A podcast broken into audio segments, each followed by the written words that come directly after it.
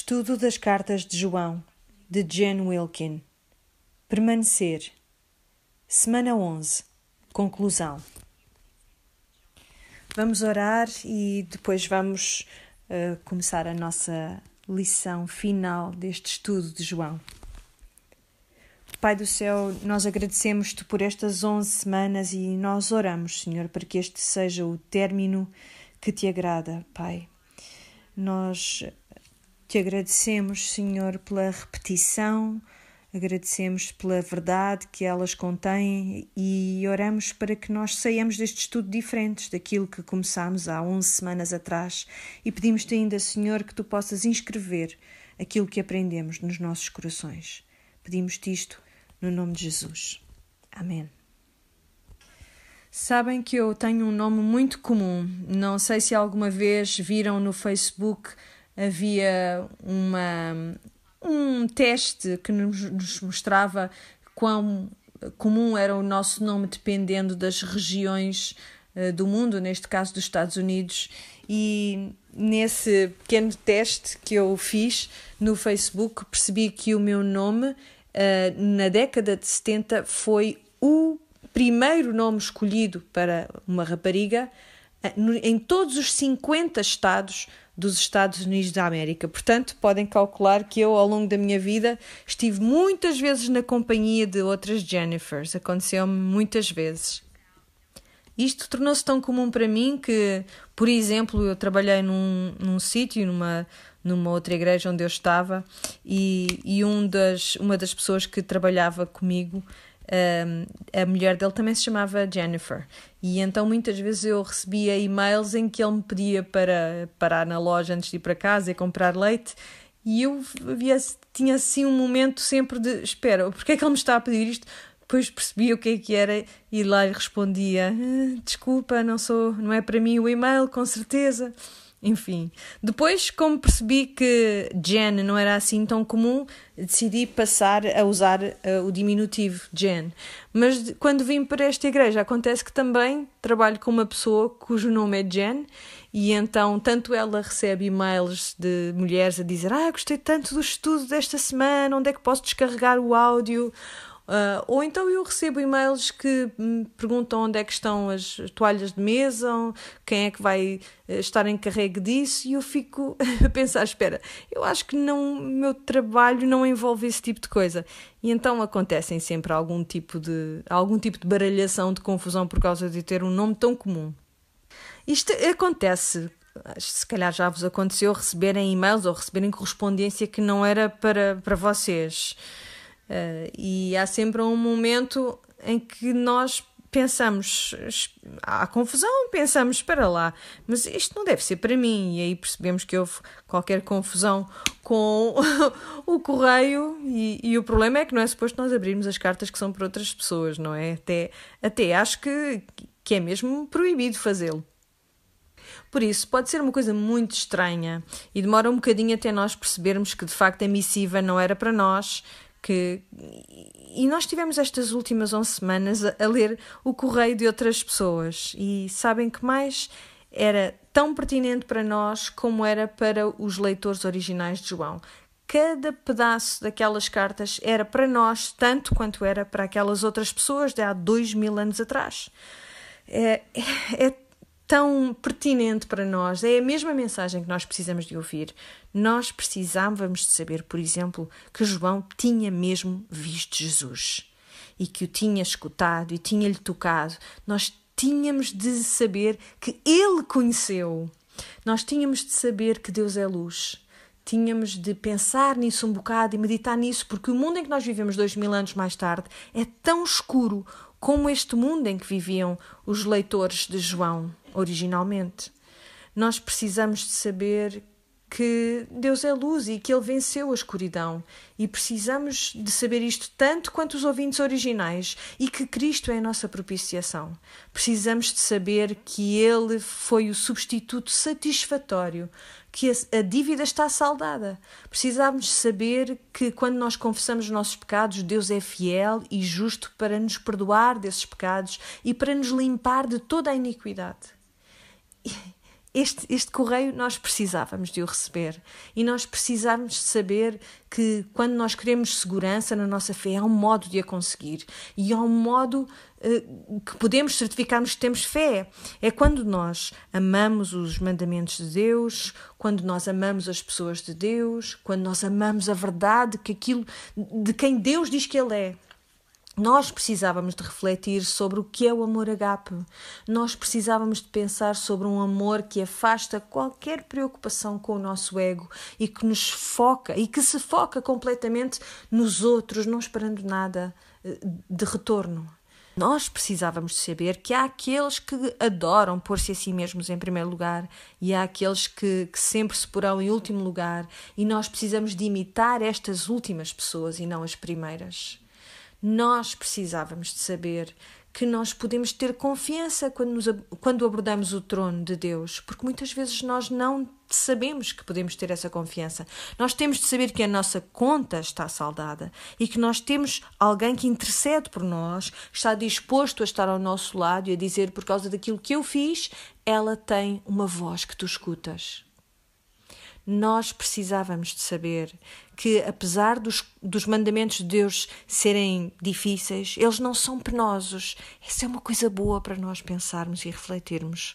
Nós precisávamos de saber que a água e o sangue e o Espírito testificam da verdade de quem Deus é, e nós precisávamos de saber o que isso significa para eles e o que significa para nós nós precisávamos de pensar muito bem sobre aquilo que é orar de acordo com a vontade de Deus. Nós precisávamos de ter um, fazer um ajustamento, porque assim como há dois mil anos atrás as pessoas tentavam manipular Deus, hoje em dia nós também o fazemos e nós precisávamos de aprender que assim como eles fizeram, nós podemos descansar no caráter de Deus e confiar que Ele consegue reger muitíssimo bem o universo.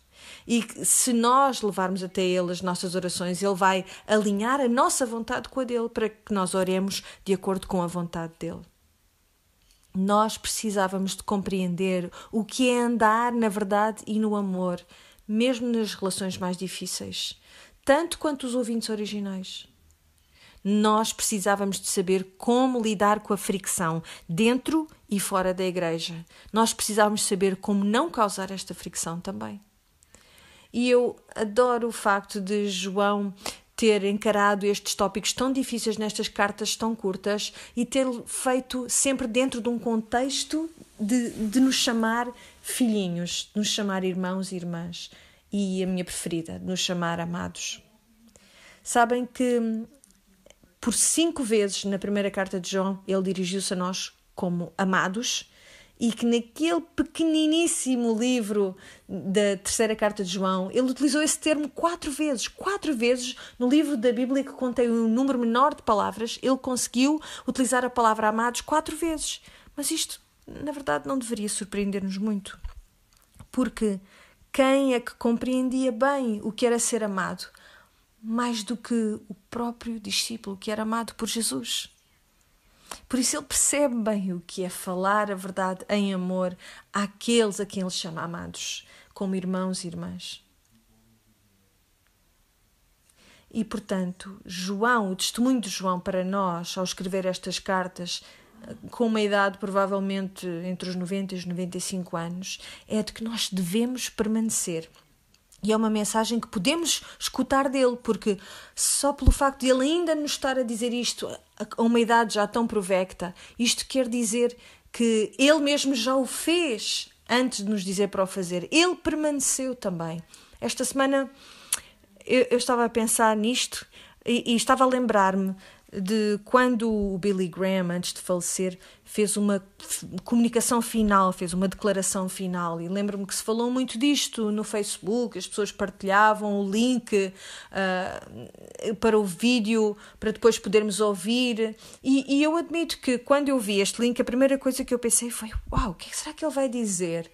Que é uma questão muito ridícula, não acham? Porque o homem tinha 95 anos, nunca houve um vídeo cujo conteúdo fosse tão certo como aquele. Sabem porquê? Porque aos 95 anos ele tinha a mesma mensagem que tinha aos 25. o Friedrich Nietzsche era um filósofo alemão, não era um crente de todo, mas ele fez uma, uma afirmação importante. Ele disse que a vida que valia a pena ser vivida é caracterizada por uma obediência prolongada na mesma direção. Uma obediência prolongada na mesma direção. O Billy Graham teve uma obediência prolongada a Deus, sempre na mesma direção. Ele encarou muito a sério os mandamentos de 1 de João, 2 de João, no Evangelho de João, toda a Bíblia, de que nós devemos caminhar em verdade, que nós devemos caminhar nos mandamentos do Senhor. Uma obediência prolongada na mesma direção. Eu acho que isto é uma definição muito boa do que é permanecer.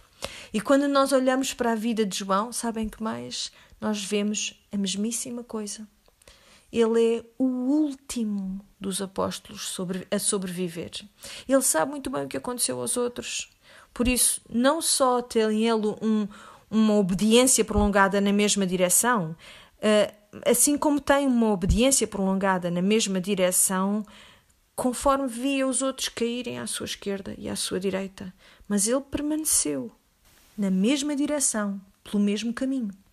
Por isso, não surpreende ver que a mensagem do final de vida de João é muito parecida com a mensagem do início de vida de João. Porque é isso, é isso que é obedecer prolongadamente na mesma direção. Nós pregamos o Cristo crucificado. Eu quero ser assim. Eu quero, se me derem 95 anos de vida para poder dizer a mesma coisa no final da minha vida que digo agora, mas compreendendo isto de um modo muito mais profundo a cada ano e tornar-me cada vez mais apaixonada por esta verdade conforme os anos passam, que no final do meu tempo na Terra, não importa quanto tempo seja, alguém possa olhar para o meu percurso e dizer: cá está, uma obediência prolongada na mesma direção. É isto permanecer. É isto que João nos diria. Por isso, eu queria muito poder ter estado convosco quando estavam a fazer o estudo em vossa casa para ver o que cada uma tinha respondido uh, àquela pergunta que eu faço sempre no final de cada semana. Qual é a característica de Deus que mais notória se tornou para ti uh, ao longo deste estudo das cartas de João? Gostava mesmo de saber o que é que para vocês foi mais importante, porque para mim eu quase me senti uma hipócrita, porque eu Estou sempre a dizer que as pessoas eh, dizem a Deus é amor com ligeireza e utilizam de modos que não deviam, mas sabem que na verdade, não sei quanto a vocês, mas na verdade essa foi mesmo a característica que mais óbvia se tornou para mim. A característica de Deus que se tornou mais óbvia ao longo deste estudo. Deus é amor e o seu amor por nós é tão é tão diferente de qualquer amor humano que nós possamos experimentar. Por isso, eu sempre coloco essa pergunta: qual é o atributo de Deus que mais se destacou para ti? É suposto preencherem esses espaços que ficaram em branco, em branco. Sabendo que Deus é assim, mostra-me que eu sou deste outro modo. Saber que Deus é agape mostra-me que eu sou uh, o amor humano. E podemos sair desta de toda esta reflexão com duas decisões diferentes. Nós podemos sair deste estudo a pensar: eu tenho de me esforçar mais, eu tenho que ser melhor, eu não posso ser um diótrofes, eu tenho que ser um dos bons, tenho que ser um gaio, tenho que ser um daqueles que obedecem, seja que for o, o, qual for o objetivo que tu estabeleces para ti. Mesmo que isso envolva, envolva medicação, eh, é melhor não, é melhor que não seja assim. É possível que tenhas dito a ti própria que tinhas que tentar mais, para caminhar em obediência na mesma direção. Mas lembra-te, por favor, não te esqueças disto, que tu não consegues fazer isto com os teus próprios com o teu próprio esforço. E que também não é isso que o Senhor está a pedir que tu faças. Aquilo que ele te pede é que contemples quem ele é. E depois imites isso. É, é, é diferente, é diferente. Porque é algo alegre, é algo que te traz alegria. Quando tu olhas para ele e vês o que é agape, tu queres fazer aquilo, queres ser assim. eu tenho um irmão que é engenheiro e tem um trabalho muito difícil, mas ele é muito bom naquele trabalho e esforça-se imenso. Uh, e, e, a verdade é que ele não quereria fazer mais nada na vida para além daquilo, porque ele adora o trabalho que tem. E eu acho que é isso permanecer.